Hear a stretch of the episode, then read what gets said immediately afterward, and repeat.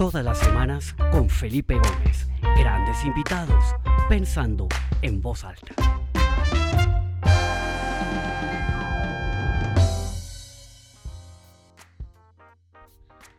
Bueno, muy buenas tardes para todas las personas que comienzan a conectarse. Eh, hoy, 20 de octubre del 2020, día muy especial, día de mi cumpleaños. Eh, y por eso escogí este invitado tan maravilloso que tenemos hoy, mientras que las personas se conectan y tenemos eh, un poco más de personas, ya en este momento tenemos casi 30 personas conectadas. Eh, los saludo a todos, veo que se están conectando desde Colombia, amigos conocidos, México, Estados Unidos, qué maravilla, de todas partes. Un saludo muy especial a todos. Mario Niño, hola Mario, qué alegría que estás acá conectado. bueno, muy bien. Em, como todos los martes, tengo un invitado para pensar en voz alta, para eh, charlar, conversar un ratico sobre lo que está pasando, cómo estamos viviendo esta época de pandemia eh, que se nos está alargando. Eh, se, nos está alargando este, este tema. Y hoy tengo un invitado realmente fantástico, es un amigo del alma, un hermano realmente, más que un amigo, es, es eh, mi hermano Juan Pablo Neira, a, quien aprovecho y públicamente le doy las gracias. Tengo una gratitud inmensa hacia Juan Pablo. Eh, me acuerdo por ahí en el año 2000, ¿qué sería eso, Juanpa? 7, 8, que Juan Pablo fue el que me animó y me dijo, anímese a dar conferencias, que eso es una nota, a mí me ha ido muy bien, es divertidísimo fuimos a almorzar hamburguesas ahí, ese sitio, ¿cómo se llamaba ese sitio, Juan Pablo? ¿Se acuerdan o no? Agadón. En Agadón, claro, y en Agadón, y, y, ahí Juan Pablo me animó y ahí fue cuando monté mi primera conferencia y él me ha venido empujando, acompañando, conectando con gente, entonces pues de verdad Juan Pablo tiene una gratitud inmensa. Bienvenido a Pensando en Voz Alta y es un honor tenerlo hoy acá con nosotros y en este día de mi cumpleaños un gran regalo para mí poder conversar con usted. Feli, al contrario, la gratitud, el cariño siempre es mutuo. Qué rico celebrar la vida hoy, su vida en este cumpleaños tan especial. Aunque, aunque come muchos años, porque digo la edad, mejor dicho, hoy me enteré que era mucho más viejo que él. Entonces, no, el privilegio es mío, el honor es mío de estar acá en este espacio, el cual deseaba mucho, pues porque hemos seguido la carrera juntos, de la mano, eh, con los logros, con los fracasos, con los aprendizajes, eh, pero la amistad pues viene de hace muchos años. Entonces, pues qué rico estar aquí pensando en voz alta. No, espectacular. Pues Juan Pablo, siempre es tradición comenzar, pues hay mucha gente conectada de Colombia, de países, eh, que nos cuente un poquito cómo se está viviendo esta época. Eh, Colombia abrió hace relativamente poco, hace unas tres semanas, abrió después de una cuarentena y unas medidas de confinamiento muy extensas, eh, muy largas, creo que es la cuarentena más larga del mundo, la de Colombia. ¿Cómo ha sido ese proceso de reapertura en Colombia y adicionalmente cómo ha sido su proceso personal? Porque Juan Pablo está saliendo en ese momento del virus.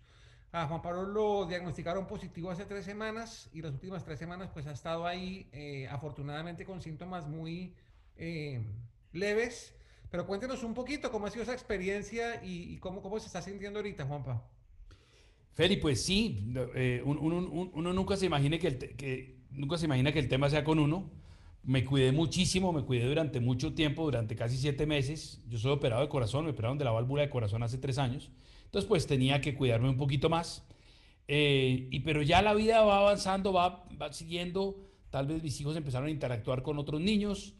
Eh, y aunque a mi señora y a mi hija les había dado ya hace unos meses asintomáticamente, eh, esta vez a, a, mi hijo chiquito de nueve años se le pegó y, me lo pegó seguramente, gracias a Dios me dio de una manera muy leve.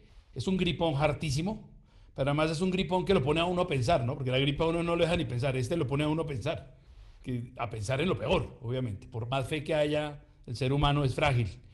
Eh, entonces uno se da cuenta, pues, que sí, que esto es un, es un virus harto, eh, le da uno mucho decaimiento y tal, pero yo creo que la, la fe y la, el ánimo nunca lo perdí, nunca me sentí enfermo eh, mentalmente. Eh, estoy ya saliendo, no, ya pues ya salí, ya son 24 días desde que me diagnosticaron, eh, ya estoy trabajando juicioso aquí, metido en la pelea y haciendo que la familia se cuide. Y bueno, ahora lo que me pregunta, yo, yo, yo soy de la teoría, no sé cómo puedan tildar esto, pero yo creo que nuestro gobierno es coherente y es consecuente con, con, con, con el tipo de personajes que tenemos en el gobierno, donde primero para ellos está la vida. Y para mí también, yo soy un defensor de la vida y primero está la vida, antes que la economía, antes que todo. Y sé que hablan de suicidios, se hablan de mil cosas. Ninguna pandemia ni ninguna crisis mundial es fácil para nadie. Pero lo que ha hecho nuestro gobierno y lo que estamos haciendo es cuidar la vida. Porque un muerto o mil son muertos. Entonces, yo creo que entre más podamos cuidar esa vida y más podamos eh, tener ese aislamiento preventivo eh, que era obligatorio y que ahorita pues se, se ha relajado, eh, nos lleva a todos a ser muy consecuentes y coherentes con el cuidado de la vida. Sí, yo creo que es muy fácil para cualquier persona criticar o juzgar una u otra decisión que ha tomado cualquier gobierno, pero es que la verdad, pues esto es una cosa desconocida, había poca información, poca data, las decisiones se iban tomando en el camino con la con lo que había y, y, pues yo creo que juzgar, no se trata de juzgar, ni mucho menos, ni tampoco señalar si estuvo bien o mal. Eh, me parece que, cada país ha tenido su enfoque y pues bueno, el de Colombia también respetable y, afortunadamente digamos que se acabó esa época de esa cuarentena tan, larga y hay algún, algunas libertades y bueno, hay que seguirse cuidando, ¿no? Yo aquí en Estados Unidos, la gente, la vida sigue, uno ve las calles con su gente, la mayoría de gente con sus mascarillas, otros, hay, algunos que no le importa y no se la ponen, pero cada vez yo veo un poco más de conciencia. Entonces sí, yo creo que es una evolución de este estado ¿no? de emergencia en el que estamos, este estado ad hoc, muy interesante. Y es un estado que al final a todos, de una u otra manera, nos llevó a repensar muchas cosas y a reinventarnos. Y yo creo que, que enfoquemos un poco la conversación en ese tema, porque pues Juan Pablo con esa mente creativa, innovadora que siempre lo ha caracterizado, esto arrancó y él de una, ¿no? Al, muy rápido eh, lanzó algo nuevo, muy parecido a lo que me pasó a mí con este programa Pensando en Voz Alta. Él lanzó un programa tipo de radio diario, una tarea titánica impresionante. El antivirus que estuvo todos los días, creo que 60 días, los primeros 60 días de la cuarentena acompañándonos Cuéntenos un poquito ese proceso del antivirus, cómo fue, qué lo inspiró y, qué le deja ese proceso hoy en día, Juanpa. Feli, pues uno se da cuenta que, que, en las crisis uno no, no, no, no, es lo que, no es lo que logra realmente, sino a veces lo que uno replantea de su vida. Yo creo que estas crisis traen grandes oportunidades. Y yo lo tengo que confesar, los primeros meses fueron meses muy duros, muy, muy duros. La última conferencia presencial, me acuerdo que la di para Amarillo en Medellín por allá el 9 de, marzo. Y después de eso ya, pues fue una debacle en, cuando el gobierno empezó a hablar de la cuarentena, de, este, de este experimento que iban a hacer un fin de semana y que después se convirtió en obligatorio y demás. Pues al principio Feli fue muy angustiante porque ahí uno se da cuenta realmente lo frágil y lo vulnerable que es uno. Y más lo hemos hablado muchas veces, nuestros trabajos que dependen de la materia prima que somos nosotros. No tenemos una línea de producción atrás haciendo envases. El envase somos nosotros, ¿no? Lo que sale de acá. Entonces al principio fue muy difícil porque la quietud fue absoluta. Eh, digo laboralmente, eh, los dos primeros meses, abril, mayo, fueron cero trabajo, cero conferencias, cero nada. Primero porque el mundo se estaba reacomodando. Segundo porque no habían presupuestos como no lo hay hoy. Eh, y bueno, y qué pena esta tos que me quedó de rezago. En el COVID no me dio tos, me cogió fue después, pero cada gripa me ha dejado tos por mucho tiempo. entonces fue muy angustiante. Eh, fue muy angustiante, pero, pero, pero este COVID me ha regalado cosas muy lindas también. Quiero decir, no este COVID, virus, esta pandemia. Primero, regresar uno, usted y yo eh, hemos vivido una vida muy parecida, 90, 100 vuelos al año, eh, y eso es una vida realmente en un porcentaje importante lejos de la familia. Y siendo una persona tan familiar como lo soy, pues es, es difícil. Entonces me regaló pues ese, ese, ese reencuentro en el día a día con la familia, en volver a aprender a dividir de manera diferente, como lo hacen los chiquitos hoy día en las tareas, me regaló también una cantidad de momentos de, quietud, de, pero de quietud de, poder pensar, dedicarle tiempo al ejercicio, dedicarle tiempo a caminar, eh, encaminadora obviamente, a, empezar a, lograr hábitos que nunca el día a día ni el, ni el corre-corre a uno lo dejan estabilizar. Me regaló tiempo si bien soy un hombre creyente de misa, me regaló tiempo de verdad con mi, con mi rosario diario en familia, entendiendo que era la única arma que nos podría sacar de esto o nos podría librar de esto. Eh, digo librar es librarnos de la muerte, porque esto es una amenaza de muerte, esta enfermedad, al final del día. Y, y al principio fue un momento muy difícil de entender qué hacer. Entonces, todas estas crisis a uno le traen una oportunidad. Y yo me la he pasado toda la vida, o 12 años de, los últimos años de mi vida, detrás de un micrófono, en un escenario igual que usted, en un teatro, en un auditorio, en un centro de convenciones. Pero toda la vida yo había querido hacer radio, toda la vida había querido hacer radio porque la radio es el medio que más me gusta y para mí antes que la magia y que cualquier arte está la música, el audio. y, me han propuesto un par de veces, pero por las agendas, yo no sabía nunca dónde iba a estar mañana o pasado mañana. Entonces nunca me podía eh, asumir el reto de estar en una cabina de radio. Entonces dije, pues es el momento. Creé un podcast, un programa de radio on demand, maravilloso porque uno lo oye cuando quiera. Y la verdad me inspiré mucho. Yo soy un hombre muy, muy, de radio, de oír la radio. Y soy un fan de la Luciérnaga. Y me acordé lo que ha pasado con la Luciérnaga en el año 91-92 que pues por el apagón nació la luciérnaga como una nueva luz, ¿no? Con esa metáfora tan linda del animal, la luciérnaga. Y yo dije, pues hombre, a este virus hay que ponerle un antídoto, eh, porque este virus viene por, por largo rato, y le puse el antivirus, una conversación de liderazgo. Y así lo hice, uno de los buenos amigos diseñadores hizo un loguito, pum, pum, pum.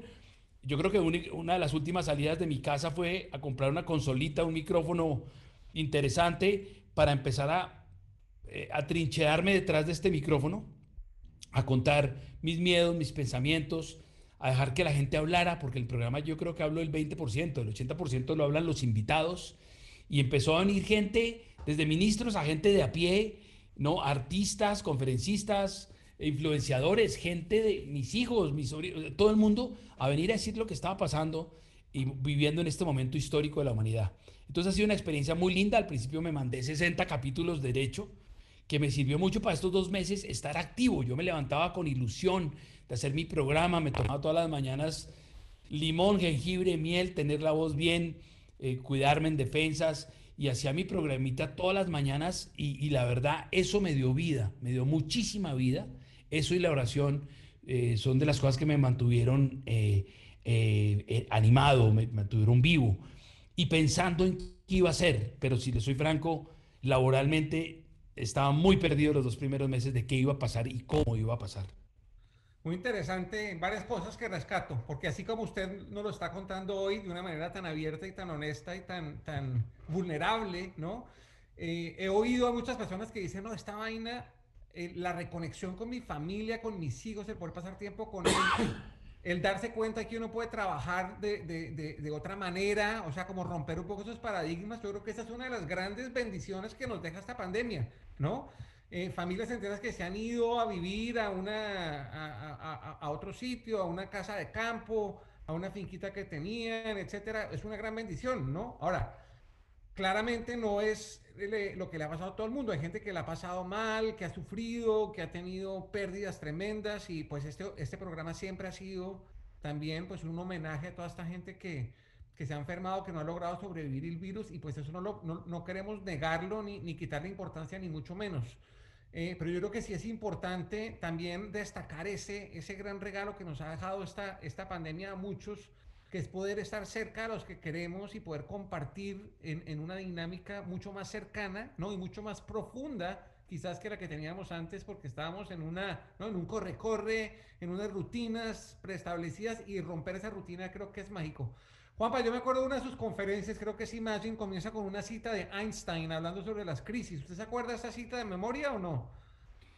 Eh, más que de las crisis, habla de la locura, ¿no? Sí, que es habla lo que... de la locura, donde dice que, que, la definición de la locura es pensar que podemos llegar a diferentes resultados y seguimos haciendo siempre lo mismo, ¿no? Y yo creo que, y yo creo que, que, esta, que esta crisis, o sea, nadie estaba preparado para una pandemia, ¿no?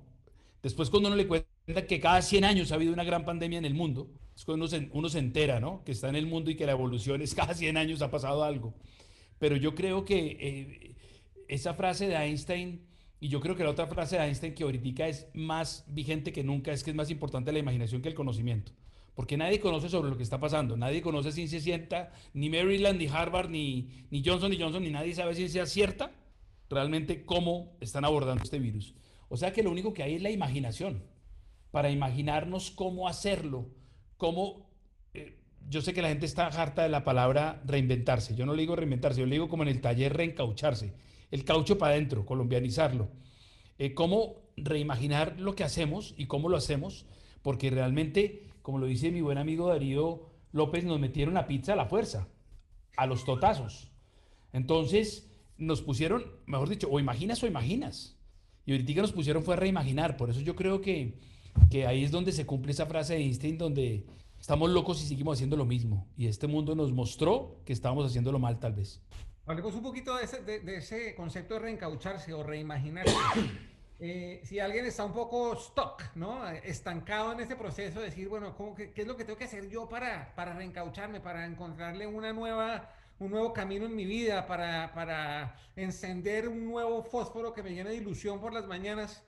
¿Cuáles serían esos primeros pasos, esas primeras ideas o esas primeras sugerencias que usted podría darles a estas personas que nos escuchan hoy para, para poder encontrar ese nuevo camino? Yo creo que todos estamos siempre en búsqueda de un camino, ¿no? Eh, en todos los sentidos, en el camino espiritual, el camino profesional, el camino familiar, eh, pero venimos pues en este, ¿no? En este ritmo, en esta rutina, en, esta, en este piloto automático, como lo llamo yo a veces en mis conferencias, pero, pero yo creo que esta pandemia nos ha sacado a todos del piloto automático y nos ha puesto a pilotear en la mitad de la tormenta, ¿no? Entonces, ¿qué es su experiencia propia y de, y de su vivencia en estos meses de pandemia, pero además sobre todo de, de su conocimiento y de lo que usted transmite en sus conferencias, podría aplicarse para alguien que está haciendo estas preguntas hoy en día y quiere encontrar maneras para cambiar un poquito el rumbo de su vida y reencaucharse o reimaginarse? Pues Feli, una cosa es la teoría, otra cosa es la práctica. Una cosa es la academia y otra cosa es la vida real, ¿no? En, el primer libro que yo escribí, eh, que se llama Imagine, que es este, eh, Creer para Crear, retomando un poco toda la teoría de quien en paz descanse, Sir Ken Robinson, un grande, grande, grande de la creatividad y la imaginación. Yo retomaba una entrevista con él donde, donde, donde siempre hablamos de un proceso, que primero está la imaginación, ¿no? Después la creatividad y después la innovación. Primero, no, primero imaginamos, después creamos y después le ponemos a esa creación una propuesta de valor extendida donde vamos a innovar. Esto es fácil hacerlo cuando estamos en sana calma y en tranquilidad y estratégicamente podemos planear. Eso serían los pasos, ¿no? Pero cuando uno lo coge un momento de estos, ¿cuáles pasos ni qué nada, no? Es a veces sálvese quien puede, de dónde me meto y qué hago. Entonces yo aquí viví eh, en, carne propia esa vulnerabilidad de decir, hombre, eh, eh, la teoría no me está funcionando y empecé de verdad a, a, rodar como en trompos y a ver qué era lo que podía hacer. Me di cuenta primero que era un micrófono el que me iba a seguir acompañando de otra manera. Primero no paga y segundo eh, no en vivo, pues frente a miles de personas, sino en un podcast que podrían oír unas personas.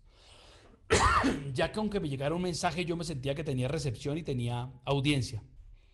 Y no era un tema de ego, era un tema de estar acompañado, de verdad, de estar acompañado. Mientras que mis hijos tal vez estaban pegados en el colegio virtualmente, yo estaba en el comedor de mi casa a las 6 de la mañana o antes eh, en el programa. Entonces me empecé a decir, bueno, ¿cómo puedo este programa empezar de pronto a, monetizarlo o a hacerle algo. Pero era diferente a salir a vender el programa, porque yo no quería eso. De hecho, el, antivirus no es un producto vendible, ni se lo quiero vender nunca a nadie, porque es, mi, es mi, fue mi tabla, mi tabla de salvación.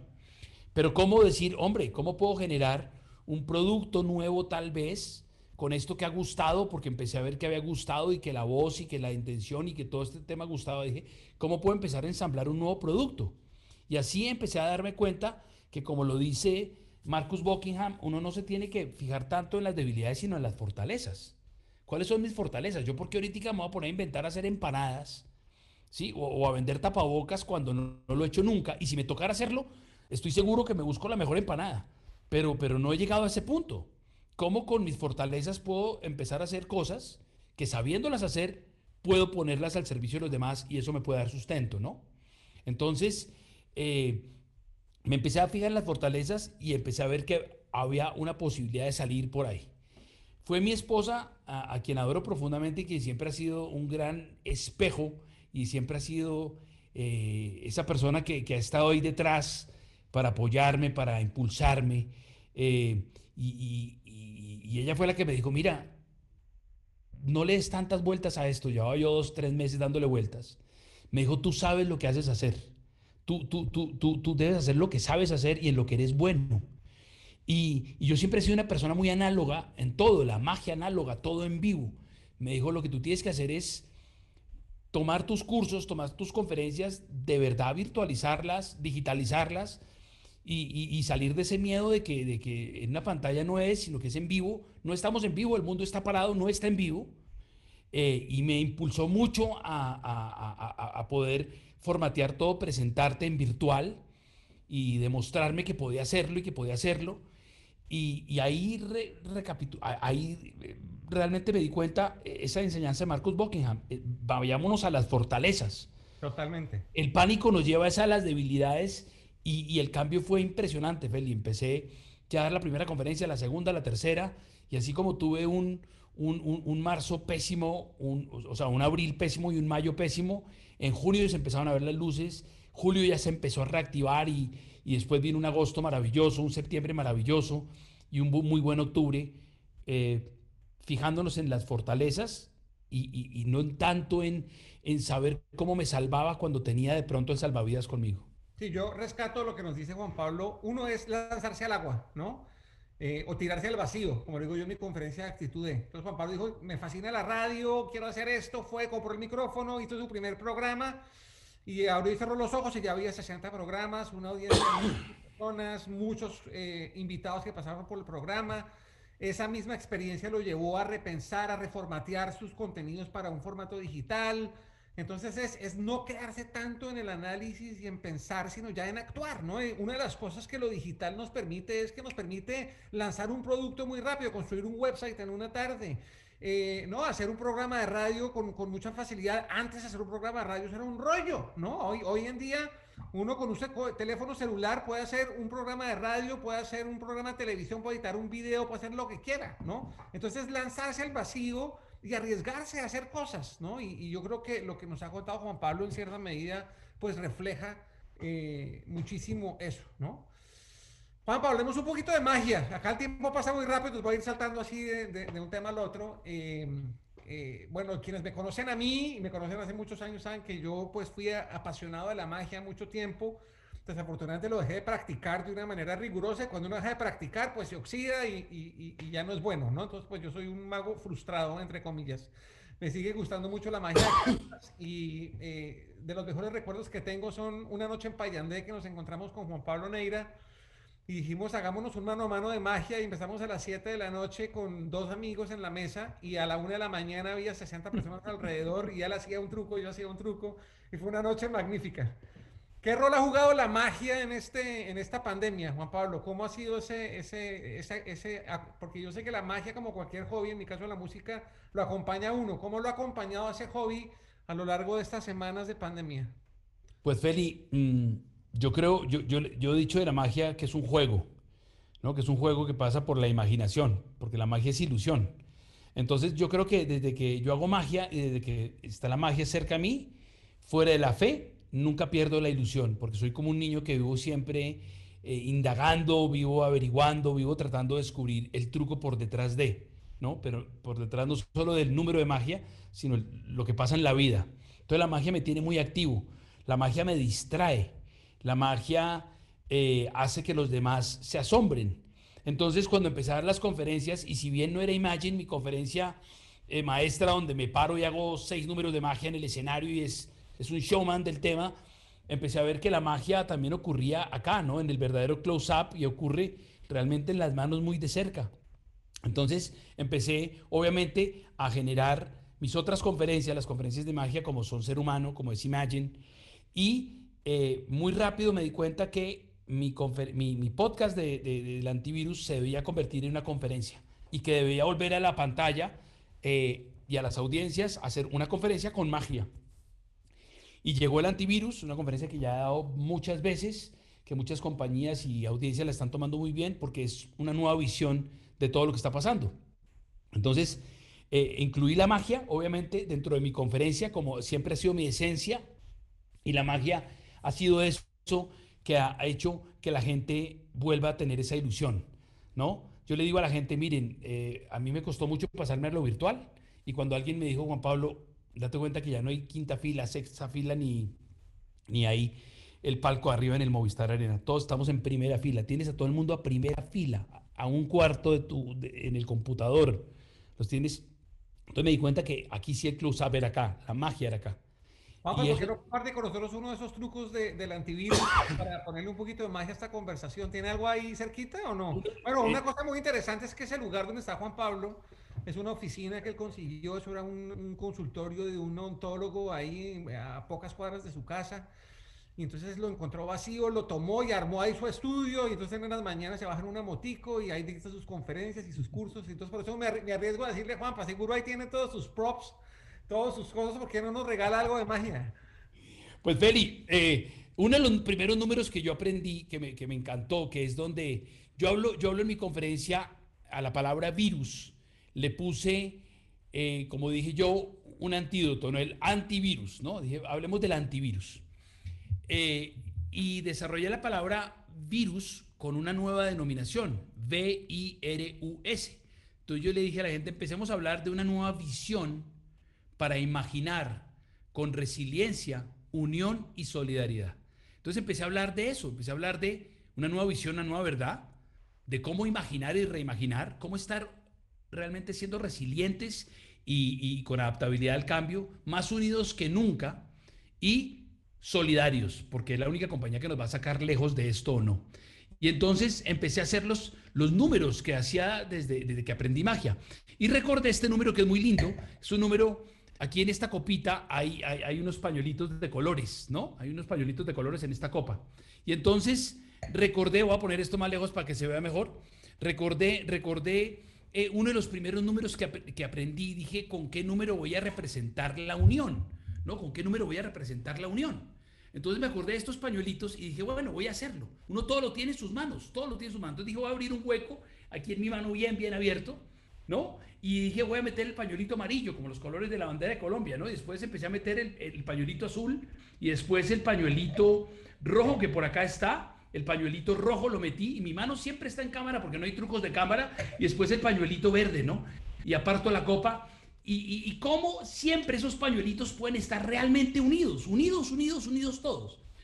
Y lo que es increíble es que la magia nos une y la magia nos tiene siempre a todos juntos. Entonces, eh, bueno, eso es parte de la magia y parte de los números, uno de los primeros números que aprendí y que en ese momento, que se llamaba Magic Marketing, cuando un mago me hizo este número, dije, wow, el logo de Windows, ¿no? El logo de Windows me lo acaban de hacer en la cara con este número nació Magic Marketing, mi primera conferencia, que nació hace 12 años, donde empezamos a hacer eh, magia con, con, con, las marcas. Espectacular, Juan Pablo. Qué maravilla. Bueno, hablemos un poquito del futuro. Juan Pablo, nos quedan unos pocos minutos. ¿Cómo se imagina usted que va a ser su vida de ahora en adelante? ¿Esto va a seguir eh, digital por muchos años? Eh, vamos a volver al escenario, nos va a tomar mucho tiempo. ¿Usted qué se está imaginando que va a pasar en los próximos, no sé, hablemos seis meses, un año? ¿Cómo, cómo se imagina ese, ese futuro un poquito más inmediato y, qué planes tiene? pues Feli, yo no, no, me acuerdo cuál fue el filósofo que dijo que la única manera de, predecir el futuro era creándolo. Yo creo que ese es un llamado que tenemos todo, crear nuestro propio futuro. Eh, nuestra industria, eh, nos dimos cuenta que nos digitalizaron, nos virtualizaron. Yo no le llamo el nuevo normal, le llamo el nuevo virtual. Nuestra industria es la última que va a regresar, quiero decir, porque nuestra industria habla de 100, 1000, 2000 y 10.000 personas, ¿no? Y eso pues no va a ocurrir hasta que no haya una vacuna y esté todo el mundo realmente, el, parte del mundo vacunado y, y, ¿no? y protegido. Aunque ya se habla en Europa del 30% de los aforos en fútbol y demás. Pero todo eso va a ser un tiri y afloje. Entonces yo creo que esta virtualidad, aquí es donde uno se da cuenta que si uno no cambia, lo cambian y nos cambiaron y nos trajeron a una virtualidad. Y usted me lo ha dicho mil veces, usted es de las personas que más me lo llevaba diciendo, pero años, no uno ni dos. Tenemos que pasarnos a la virtualidad, tenemos que hacer productos mucho más on demand, que la gente pueda hacer un clic y vernos ahí sin que uno esté. nos dio cuenta pues de lo vulnerables que somos. Entonces yo creo que la virtualidad va a ser una maravilla. Yo ya me siento me costó trabajo, pero mis conferencias las hago aquí, en este estudio, en este lugar, con este micrófono, con esta cámara que me está viendo, con esta iluminación. Y ya yo sé que detrás de esa cámara hay 100, 200. Imagínense los regalos que me dio la vida. Yo la conferencia más grande que había dado en mi vida para Wobby en Guadalajara fueron 4.000 personas. Y para GM en, en Bogotá, un día que sacaron a todo el mundo de la planta, la metieron en un colegio Conmigo, 4.000 personas. Y uno pensaba que ese era el gran récord, ¿no? Esta virtualidad ya me conectó en un evento con el SENA con 9.600 personas. Entonces, entonces, uno dice, esto es, esto, es, esto es priceless, esto es endless, esto, tiene, esto no tiene límite. La virtualidad y este mundo no tiene límite. Entonces yo creo que lo que viene a futuro eh, eh, es interesante, pero si hacemos algo, yo creo que la única formulación que yo invito a la gente a tener fue una conversación que tuve con un muy buen amigo, mentor también y un gran, un gran colega, Juan Carlos Contreras. Él me dio un día un consejo sabio. Él me dijo, mire Juan, hay tres cosas para hacer en este momento. Primero, reformular su propuesta de valor. Y tenía que reformularla. Y la reformulé y la pasé de en vivo a virtual, ¿cierto? Segundo, hay que lograr el mínimo viable posible en el costo. El mínimo viable posible en el costo. Y tuve que hacer una reformulación muy fuerte de mi costo y de mi tarifa para lograr un volumen y lograr on track, ¿no? Y tercero, sobrevivir bajando los costos de vida también al mínimo. Porque estos momentos de vulnerabilidad es donde uno se da cuenta de lo que uno desperdicia, de lo que uno malgasta y de lo que uno hace a veces. Entonces yo creo que esos tres consejitos de reformular nuestra propuesta de valor, de lograr el mínimo viable posible y de sobrevivir, me ha servido mucho para entender que ese es el camino. Espectacular, Juan Pablo. Pues excelentes consejos, excelentes reflexiones. Creo que hay mucho que rescatar acá, ¿no? Eh, el ser agradecidos por lo que tenemos, creo que es absolutamente importante. Este fin de semana estuve en un, retiro y uno de los ejercicios que nos pusieron a hacer era agradecer por todo lo bueno y lo malo que teníamos en la vida. Y uno muchas veces se concentra en las cosas negativas, en las cosas que lo preocupan, pero tiene tantas cosas buenas que muchas veces no, ni siquiera las, las, las visualiza, ni siquiera las acepta. Yo creo que hay que hacer ese ejercicio, ¿no? De, de uno hacer esa lista de todas las cosas maravillosas que tiene y que muchas veces da por hechas, ¿no? Eh, que, además creo que es un tema que usted también habla en, Ser Humano. Ahí vi que cogió el libro, ¿cierto? Sea agradecido por todo lo que tienes. Esta es la última página de mi libro Ser Humano. Estoy totalmente de acuerdo, Feli. Es primero gracias a Dios, a Dios por regalarnos la vida y por eh, estar eh, restaurando esta obra maestra, porque lo que está pasando es que se está restaurando la obra de Dios. Esta obra universal se está recreando, la creación universal se está recreando. Y el famoso final de los tiempos sí es cierto, no es que se acabe el mundo mañana, es que tenemos que terminar la manera como estamos haciendo las cosas. Eh, y segundo, ser, agradecido con Dios y ser agradecido con la vida, con lo que tenemos, con nuestra esposa, nuestros hijos, nuestros clientes, eh, nuestra gente. O sea, eh, yo creo que la gratitud es la más grande expresión que puede tener un ser humano, no hay duda. Absolutamente. Pues Juanpa, de verdad, muchísimas gracias. Me gusta ser respetuoso con su tiempo y el de las personas que se conectan. Siempre quedo con ganas de más para que nos podamos juntar pronto a seguir conversando y sobre todo a que nos volvamos a encontrar en esta virtualidad eh, de los mejores eventos en los que he estado en mi vida como conferencista. Ha estado Juan Pablo eh, acompañándome, eh, también como conferencista, y entonces Juan Pablo con su magia y yo con mi música y además nos divertimos muchísimo, pues esto siempre es una experiencia fantástica. Espero que lo podamos hacer muy pronto. Juanpa, verdad, mil gracias a todas las personas que se conectaron. Un gran abrazo desde Atlanta, que tengan una gran semana. Yo voy a seguir celebrando mi cumpleaños acá, que tengo hartos planes hoy y esta tarde con amigos y familia acá en casa. Y Juanpa, un gran abrazo, les doy el micrófono para que se despida y esta tarde queda esta conferencia subida en la página www.pensandoenvozalta.com para que la puedan oír y compartir con sus amigos y sus seres queridos. Y también eh, esta tarde, a más tardar mañana en la mañana, estaré subiendo eh, la información del invitado o la invitada de la semana entrante. Mil gracias y le cedo el micrófono para que se despida de todos. No, pues Feli, a usted muchas gracias, además, además por haberme tenido el día de su cumpleaños, un día tan importante para la vida. Sabe lo que, lo que lo quiero, lo que su familia significa para mí, eh, sus hijos, su esposa, todos. Eh, y, de verdad que gracias, gracias a usted por, por todo esto y a todos los que están acá. Tengo el corazón así como amilanado, entonces, besos grandes. Bueno, un abrazo a todos y nos vemos la semana entrante empezando en voz alta. Chao, chao Juanpa. Chao, chao.